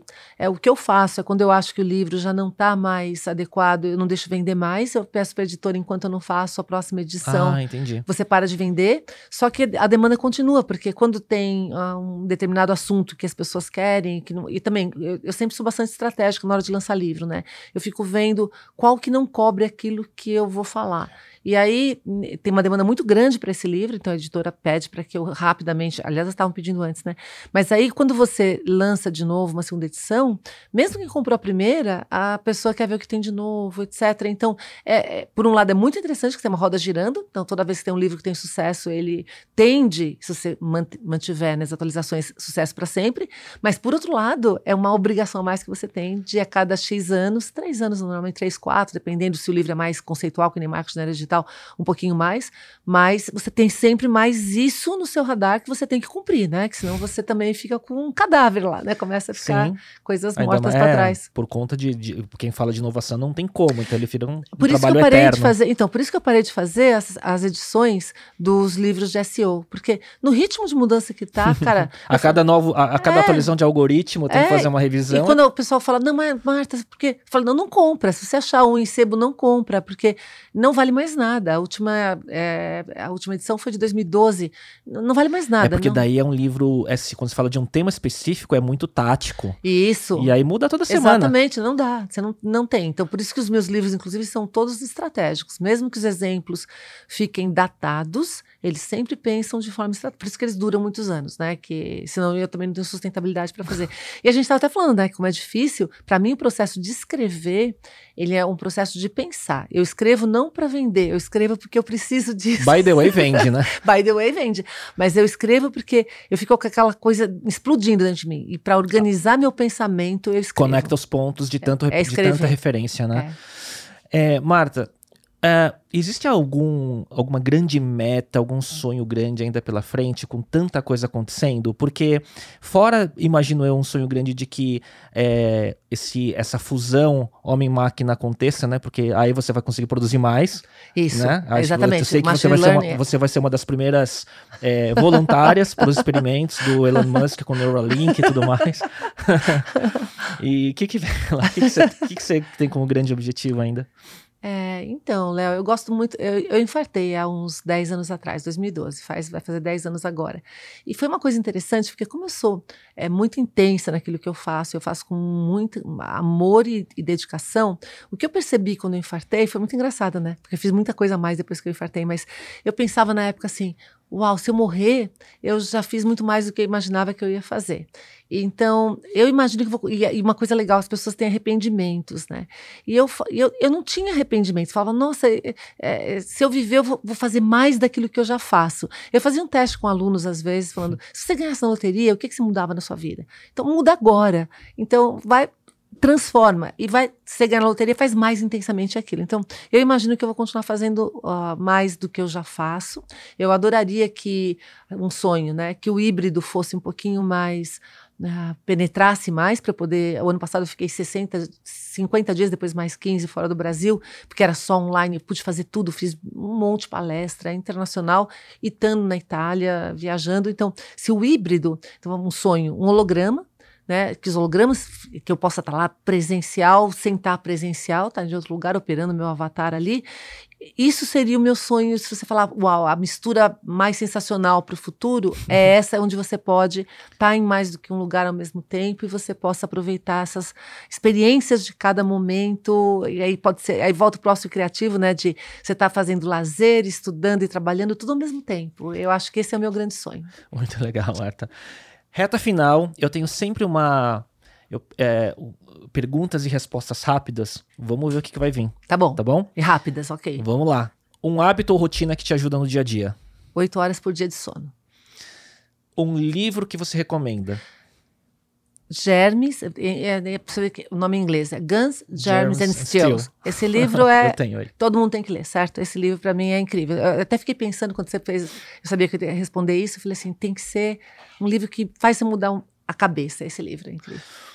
Um podcast, filme ou série que você gostaria de recomendar? A série, já recomendei aqui Altered Carbon, né? Que é incrível. Eu adoro as séries, então vou falar das séries e documentários. Uh, Coded Bias, para você entender uh, essa coisa de moral e ética da inteligência artificial. A série Explained, que tem no Netflix, todos os episódios são incríveis, está na terceira temporada, são episódios de 20 minutos sobre tudo que você imaginar, inclusive sobre uh, CRISPR, design de, de vida. E uma outra série que é muito legal, não é tão famosa, que é a Era dos Dados, que é Connect Connected, que é um jornalista também de Stanford, se não me engano, e ele fez seis episódios falando sobre monitoramento, sobre números. É incrível. Então, é, ficam essas recomendações. Um app não óbvio que você usa com frequência um app não óbvio que eu uso com frequência. Deixa eu ver. Acho que eu sou muito óbvia, porque não, não consigo imaginar nenhum. Meditação é óbvio, Waze é óbvio. Não, meditação talvez não seja tão óbvio, ah, né? não é? É, saindo do WhatsApp, redes sociais. É. Ah, talvez, que não seja óbvio para as pessoas que eu uso é, praticamente todo dia, é o Duolingo, que eu estou aprendendo italiano. E assim, sem fazer nada de curso, é incrível como funciona bem. Eu tenho várias reflexões, inclusive, com relação à educação, com aulinhas de um minuto e meio, né? Então, não é todo mundo que usa. Até eu recomendo, gente, por diversão. Não sei se as pessoas sabem, mas aprender uma segunda língua é a segunda melhor coisa para o nosso cérebro. Primeiro, aprender a tocar um instrumento musical. E aí, nem que você não vá usar para nada. Pega aí. Uma, eu, o meu próximo desafio é pegar uma língua oriental, que ela é bem diferente, né?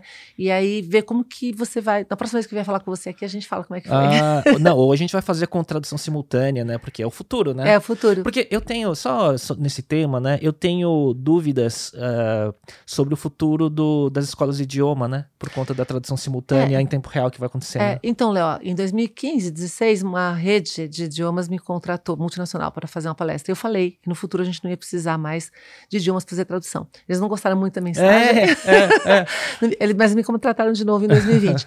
aí eu falei. Quer dizer, estão aí no mercado ainda. Estão no mercado, mas por quê? Teve que fazer o shift de ensinar idiomas para ensinar cultura, que foi isso que eu acabei de falar. Então, você aprender um idioma, você aprende muito mais do que a língua. inclusive, como, como, fiz pós-graduações na área de humanas, tem um livro do Derrick de Kerkov que ele fala, eu esqueci o nome do livro agora, mas ele mostra que como você vê a cultura, por exemplo, como os orientais escrevem de cima para eh, da, da, direita para a esquerda e ao contrário do que a gente faz, de baixo para cima, né, que você começa a escrever por aqui, é, dependendo da cultura, é, eles enxergam o mundo completamente diferente da gente. Então, como que isso afeta a língua, o idioma? Tem países que, por causa do clima, é, Sicília, por exemplo, né? Sicília, antes de ser parte da Itália, lá não tem é, inverno. Então, eles não têm tempo para passar do futuro, porque o presente está sempre bom. Então, tem várias coisas que são impactadas, a língua impacta a cultura, a cultura impacta a língua, e quando você entende isso, você cresce de conhecimento. Então, nesse sentido, e para o seu cérebro ter que fazer essas coisas simultâneas, é muito bom aprender uma segunda. Eu, eu brinco que aprender uma segunda língua, aprender a tocar um instrumento musical, não precisa virar um super master da área, só para você aprender a dominar aquilo um pouquinho. Só isso é suficiente para você criar neurônios novos. Então, você a fazendinha. Toca? Eu toca, toquei sete anos de piano. Ah. e o flauta também já dei umas rabiscadinhas, é, violão. Então, o fato de você. Não precisa ser um exímio pianista, não precisa ser um exímio tocador de qualquer coisa, ou falar a língua com a máxima fluência. O, o exercício de você dominar até um determinado grau que é onde você está com aquela dificuldade que você gasta muita energia, você está criando neurônio. E isso é bom para todo o restante que você faz. Então eu recomendo para todo mundo. Fazendinha de neurônio, é, línguas e, e instrumento musical. E, e instrumento musical. Último bullet aqui de pergunta e resposta rápida. Qual frase você deixaria ou que te representa ou que você está identificada no momento? Tem uma frase que eu vou falar porque as pessoas gostam muito quando eu falo isso, né? Que é: se não for para transbordar, eu nem pingo. muito bom. Essa frase me representa totalmente. E para o momento atual, que é uma frase que eu coloco no livro Vocês Robôs, é: se você não quer ser substituído por um robô, não seja um robô. Seja um humano e use o robô no que ele tem de bom. Marta, muito bom. A gente tá aqui uma hora e meia conversando, o tempo passa muito rápido. É não falei metade dos assuntos e dos bullets que tinha. Então, assim, para ver, né, como tem repertório, como tem. É, de novo, eu, é, por me identificar com o caminho que a sua carreira né, transitou, nem falei sobre o lado de design, de arte, né, para falar sobre é, é, arte versus ciência, né? Isso. Qual o papel, né? Como Isso que... dá um podcast inteiro. Se dá um quiser, inteiro, a gente mais pra frente combina. Né? É, é, e esse lado muito de tech humano, enfim. Mas eu queria te agradecer muito. Eu que agradeço. Foi um Foi grande prazer. Uma delícia de papo. queria que você deixasse uma mensagem para o pessoal para fechar. É, legal, Léo. Então, uh, vou falar um que tem sido um mantra, né, nos últimos tempos, que é desenvolver o pensamento crítico. Eu tenho falado disso direto. Eu acho que hoje a minha grande inquietação é como que a gente desenvolve o pensamento crítico e a importância que ele tem para você enxergar aquilo que a gente falou lá, lá, no comecinho, né? Então, hashtag fica a dica. Se tiverem que lembrar alguma coisa só que eu falei, é preciso melhorar meu pensamento crítico. Eu faço isso todo dia, tá? Fico, será que estou melhorando? Eu preciso melhorar. o que, que eu faço hoje? Desconfiar de si mesmo é a primeira etapa, tá? Hashtag fica a dica também. e Marta, para quem quiser se conectar com você, assim, eu sei que você está onipresente em todas as redes, né? Mas existe alguma rede primária? Arroba Marta Gabriel, né, em todas elas. É, o mais, o mais é, fácil mesmo é pelo LinkedIn, porque LinkedIn, é, né, você tem o contato ali, mas todas as outras é a mesma coisa, e todas elas têm o telefone, o contato, tem tudo. E eu ia falar uma coisa é, de, de, conexão, é, escapou na minha cabeça, mas ok. Em qualquer uma delas. É, tem meu site também, que é o www.marta.th.com.br. O domínio, esse domínio é de, Poderosa. do, come, do começo mas, do, do, do, do, do começo da internet. Mas, ainda. mas você sabe que o, a, eu fui para um evento nos Estados Unidos em 96, tem uma pessoa linda que vendeu pro LinkedIn. Linda.com, né? Linda.com. Sim, dos cursos. Eu assisti uma... Eu era assinante desse, desse site. Então, né? eu, eu assisti... As... Antes de ela ter o Linda.com, eu assisti... Eu vi quando ela criou o Linda.com. Eu assisti uma palestra dela. Ela, né? O logo, exato. E, e ela, ela era daquele jeitinho mesmo. Aí uh, eu assisti uma palestra dela em 96, nos Estados Unidos.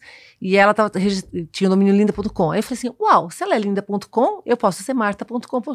Cheguei aqui no Brasil, fui registrar o Marta. E tinha. Aí foi marta.com.br. Muito bom. Marta, obrigado. Obrigada, Léo. Eu que agradeço. Foi uma delícia. Pessoal, foi um prazer é, esse episódio com muita coisa. Tenho certeza que vai ter que ter uma segunda rodada em algum momento. É, obrigado pela audiência. Acompanhem todos os conteúdos é, derivados desse episódio, os, os cortes, as, os posts, os rios e tudo mais. E eu vejo vocês no próximo episódio. Tchau, tchau.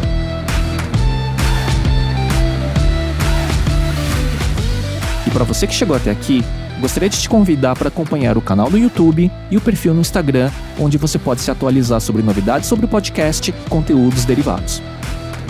Procure por Talks by Léo no YouTube e Digital by Léo no Instagram.